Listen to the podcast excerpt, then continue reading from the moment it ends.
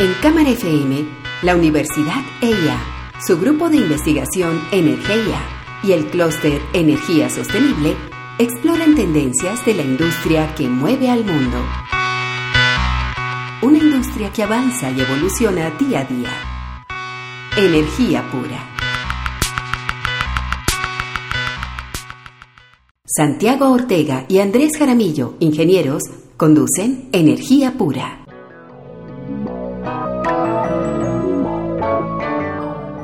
Esta semana en Energía Pura estamos hablando de un tema que ha sido bastante discutido en los medios de comunicación nacional y es el, tema de los niveles tan bajos de los embalses nos despertamos con la noticia de que Guatapé está por debajo del 20%, que Chibor está en un preocupante 9%, y eso para un país como Colombia nos siempre nos pone a preguntarnos si, hombre, ¿será que vamos a tener un apagón? Esto, digamos, ha, ha sido preocupante porque esta época de lluvia ha sido particularmente baja y históricamente en Colombia los apagones, digamos que nos han, nos han redefinido como sociedad, bueno, no solo en Colombia y en el mundo. Andrés, ¿qué, qué ha pasado con esos apagones? Sí, Santiago, la palabra apagón es un término que asusta a cualquiera. Y nosotros en energía pura pues hemos hablado mucho de la electrificación de la economía como una, una tendencia creciente, algo que va a estar y está hoy en el centro de la vida de cualquier persona, porque como hemos dicho, difícilmente imaginamos la vida en sociedad eh, y como la, la, concebimos sin la electricidad. Entonces un apagón es cada vez un elemento, eh, pensemos, por ejemplo, sí, yo podría vivir sin agua unos días, podría vivir sin otras cosas, pero sin electricidad es difícil porque muchas cosas en el mundo industrial, incluso el agua misma, depende de la electricidad. Entonces un apagón es un término que alarma a cualquiera. Nosotros desde los años 90, pues no tenemos una, un apagón realmente por temas de abastecimiento.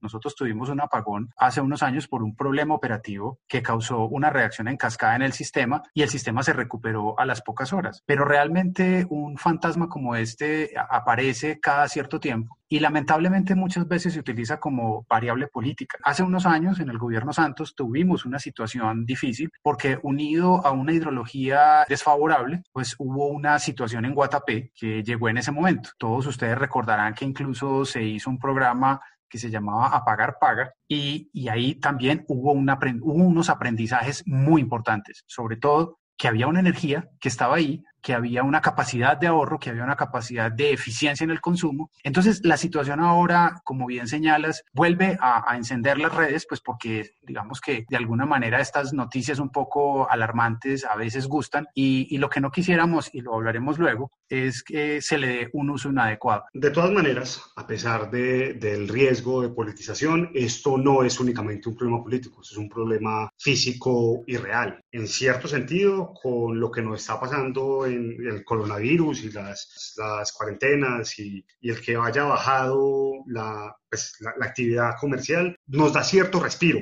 porque el consumo de energía está más bajo. Entonces, digamos que es una especie de respiro para el sistema. Pero en los próximos bloques vamos a hablar también de por qué está pasando lo que está pasando y cómo el mercado piensa atender esta situación. Sí, Santiago, sobre todo porque, como veremos y como bien señalas, aquí hay dos situaciones, una operativa y otra de mercado. Lo que no podemos es echar todo en un saco y crear un fantasma, sino entenderlo y saber a qué nos podemos atener.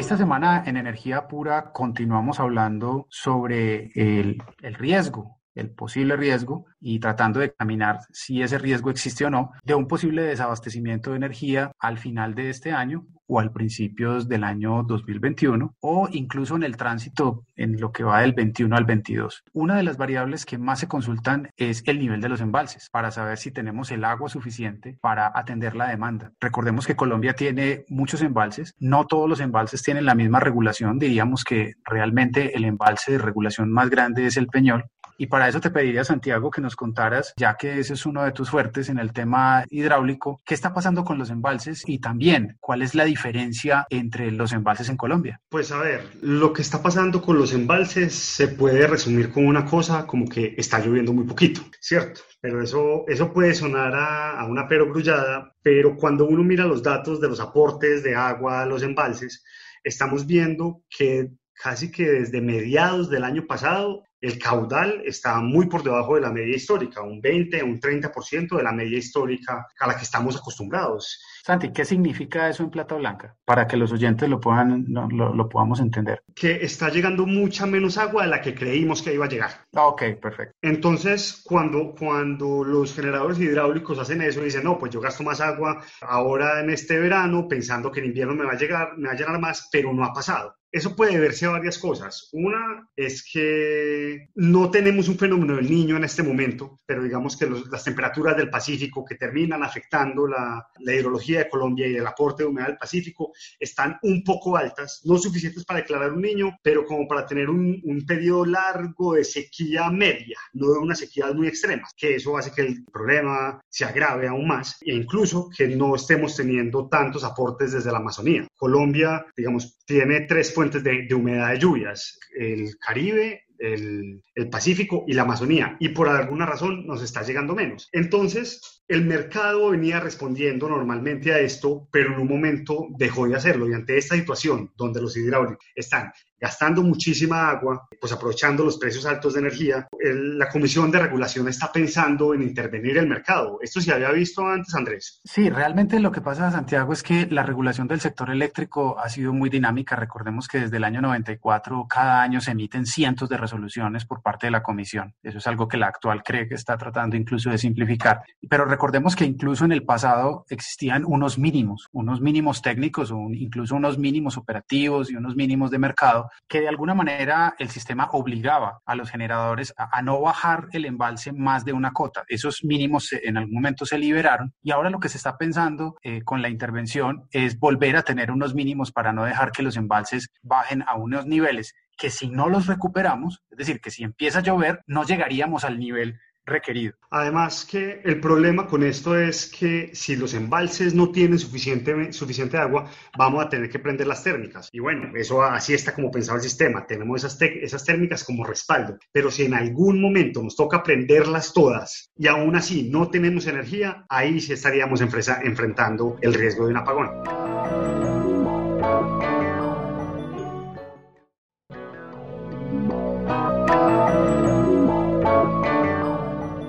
Cuando uno en Colombia habla del posible riesgo de un apagón, hay un término que siempre va a salir y de hecho una pregunta inmediata y es, bueno, ¿y entonces qué pasa con el cargo por confiabilidad. A nuestros oyentes les recordamos que el cargo por confiabilidad es una especie de, de, seguro, funciona como un seguro directamente, pero son unos pagos adicionales que uno hace en su energía que garantiza que exista suficiente capacidad instalada, es decir, suficientes plantas para que cuando llegue una sequía muy extrema tengamos energía para responder. El cargo sirve, por ejemplo, para, para financiar que las centrales termoeléctricas existan y también para garantizar que la expansión del sistema sea con la forma, de la forma más eficiente, es decir, tener mayor capacidad con menos costos. Pero de todas maneras, a pesar de que los 20, en los últimos 20 años no hemos tenido apagones, aunque hemos estado cerca, siempre hay una discusión sobre el cargo. Andrés, ¿qué pasa con el cargo? ¿Cuáles son estos, estos elementos que hacen que sea polémico? Sí, Santiago, es polémico eh, y la verdad, el cargo es un elemento muy importante, lo llaman a veces el cargo complementario y es, digamos, matemáticamente o, digamos, la definición es, este cargo se da porque si no lo hubiera, las inversiones que habría que hacer no serían rentables para, para las personas. Es decir, esto es como si yo tengo un taxi en algún punto ¿cierto? El taxi está todo el tiempo apagado con su conductor, con la gasolina, listo para cuando yo lo, lo, espere. Ese taxi pues necesita un ingreso para poder estar ahí. Las plantas que no son despachadas y que no generan necesitan un dinero para simplemente estar ahí para el día que se necesite. Y esas plantas, ese cargo lo pagamos todos en nuestras, en nuestras cuentas de servicios. Entonces, el cargo es polémico porque cuando se dan estos momentos, digamos, estresantes del sistema, cuando empieza, se empieza a hablar de un posible desabastecimiento, la gente se pregunta, bueno, ¿y entonces ¿para qué tenemos el cargo? No era para eso, no era para, no era que todos estábamos pagando un seguro para que, dado el momento, el cargo funcionara. Entonces, es una discusión que se revive cada vez que estamos muy apretados. El cargo, digamos, no, se habla mucho de él cuando estamos en tiempos de paz, pero en estos momentos donde empieza a haber ya un fantasma, se, se muestra. Ahora, yo creo que la situación sería mucho más compleja si no tuviéramos el cargo. Pero también, y, y ya lo hemos dicho, aquí hay una variable política interesante y es que si todo estuviera digamos, bien ajustado y bien diseñado, tanto el, el mercado como la situación operativa no necesitarían ninguna intervención. Simplemente los precios harían su función, como lo decía la mano invisible del mercado de Don Adam Smith, y es que los precios se disparan y empieza a haber todo un juego de mercado y el mercado, como dicen los financieros, corregiría. Es decir, entraría en unas plantas más baratas, el precio se baja y empieza ese juego de mercado. El problema es que en la electricidad no es así. Se hacen inversiones muy cuantiosas en el tiempo, preparadas desde 15 años antes para que eso suceda. Y aquí eh, enlazo con el, con el tema. Santiago, ¿será que Hidroituango pasa por el centro de esta discusión? O sea, ¿qué pasaría con Hidroituango? Si tuviéramos en este momento, ¿estaríamos hablando de, una, de un fantasma de apagón? Por supuesto. Si tuviéramos Hidroituango, probablemente no estaríamos contando un fantasma de apagón porque tendríamos 2.400 megavatios más de energía y mucha más agua. Podríamos estar aprovechando toda el agua del río Cauca, que en este momento no la estamos aprovechando. Digamos que desde Salvajina para abajo ya el río Cauca no se utiliza. Pero el río, el Hidroituango termina de nuevo siendo uno de esos de esos problemas del cargo. Es que Hidroituango fue posible gracias a que iba a tener ingresos por el cargo por confiabilidad. La demanda en Colombia dijo, bueno, es que ya está atendida con Hidroituango, entonces en cierto sentido pusimos todos los huevos en la misma canasta de cuenta de un mecanismo de mercado, ¿cierto? Que ha sido muy útil, pero que tampoco permitió que hubieran redundancias a un, a un solo proyecto como era el tema Hidroituango. De hecho, cuando Hidroituango falló, lo primero que se hizo fue tratar de, de sacar unos, un nuevo cargo de emergencia para tener nuevas plantas y comprometer más de las plantas existentes, más energía, digamos, garantizada para el país. Entonces, yo creo que este es el, puede ser el inicio de una gran discusión del cargo porque las últimas dos emergencias que hemos tenido estamos viendo que es un, un mecanismo insuficiente.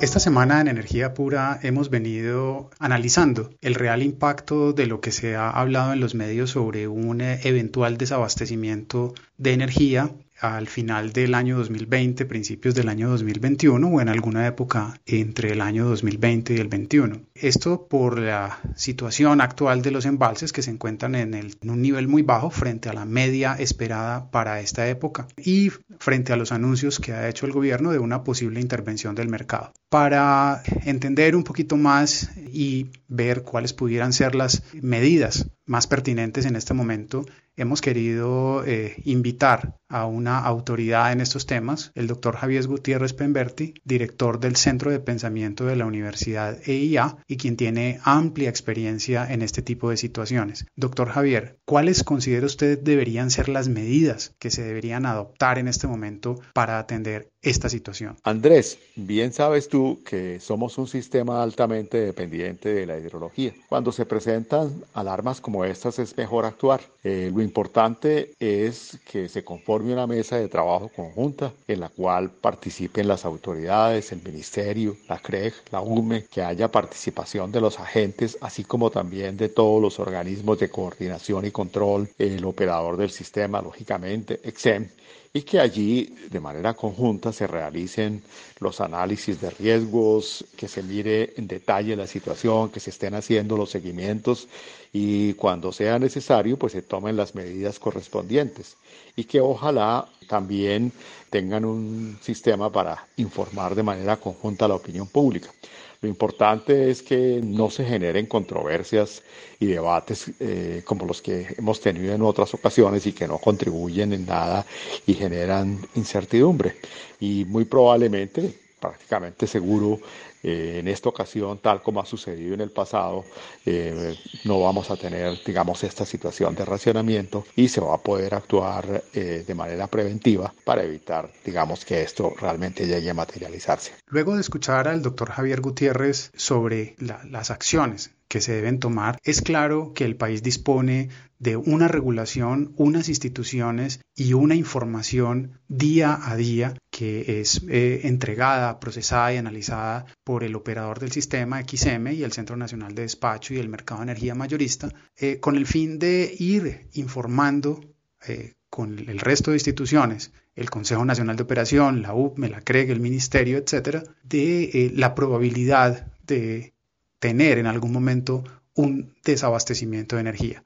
La ministra ha anunciado de que no se ve en el futuro cercano esta posibilidad Y señalamos entonces lo, que menciona el doctor Javier de eh, informar a la comunidad de manera permanente, como siempre se ha, se ha hecho, y sobre todo no utilizar este tipo de situaciones como un elemento mediático o como un elemento de alguna manera político para hacer ningún tipo de presión, ya que la energía es un bien que, como hemos dicho en energía pura, es y cada vez será más transversal a las actividades industriales, humanas, residenciales de la sociedad moderna.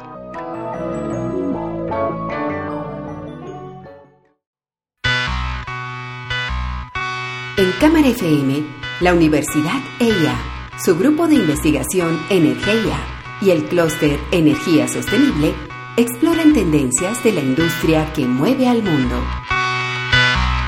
Una industria que avanza y evoluciona día a día. Energía pura.